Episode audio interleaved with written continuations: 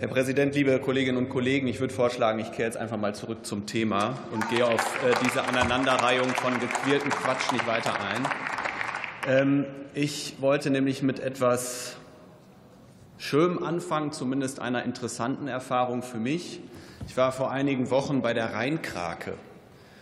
Ich weiß nicht, wem das ein Begriff ist. Das ist kein Monster, das im Rhein rumschwimmt, sondern das ist ein schwimmender Aufbau, eine schwimmende Plattform mit einem Fangkorb vorne dran, wo ein ehrenamtlicher Verein Tag für Tag Plastikmüll aus dem Rhein rausfischt.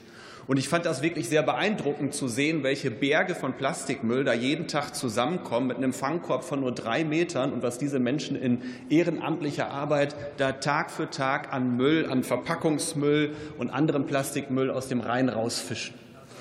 Und das ist ja ein Beispiel, das stellvertretend steht für die Situation an vielen deutschen Flüssen, für die Situation in den Meeren und für die Situation weltweit.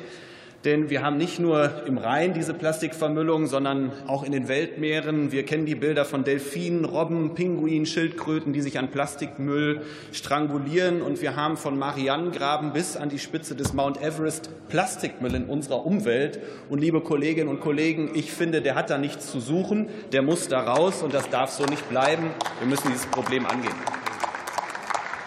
Die gute Nachricht ist, wir haben es selber in der Hand, die Kontrolle zurückzugewinnen, wenn wir, ja, wenn wir in Deutschland, in der Europäischen Union und international gemeinsam vorangehen und parallel gegen die Plastikvermüllung angehen. Und die Europäische Verpackungsverordnung ist ein wichtiger Schritt genau in die Richtung, weil sie ansetzt ganz vorne beim Produktdesign. 80 Prozent der Umweltauswirkungen von Produkten haben was direkt mit dem Produktdesign zu tun. Deswegen brauchen wir nachhaltiges Produktdesign.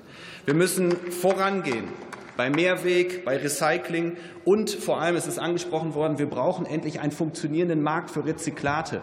Dafür sind Rezyklateinsatzquoten wichtig. Und darauf wartet auch die Wirtschaft. Und deswegen ist es richtig, dass die Europäische Verpackungsverordnung genau das angeht mit ambitionierten Rezyklateinsatzquoten.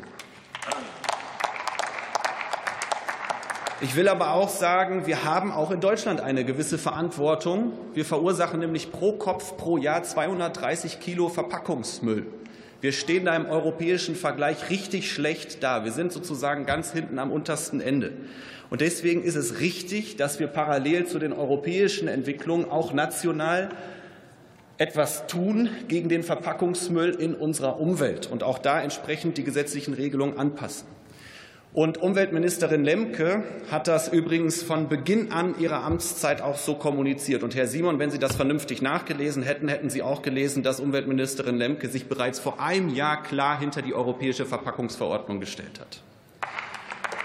Im Gegensatz zu Ihnen treiben wir das auf europäischer Ebene mit voran. Sie hingegen wollen hier mit Ihrem Antrag verwässern und aufschieben, und Sie werden im Übrigen damit auch Ihrem selbsternannten Anspruch zur Bewahrung der Schöpfung nicht gerecht, liebe Kolleginnen und Kollegen von der Union. Vielen Dank, Herr Kollege Giersmus. Als nächster Redner erhält das Wort der Kollege Ralf Lenkert, Fraktion Die Linke.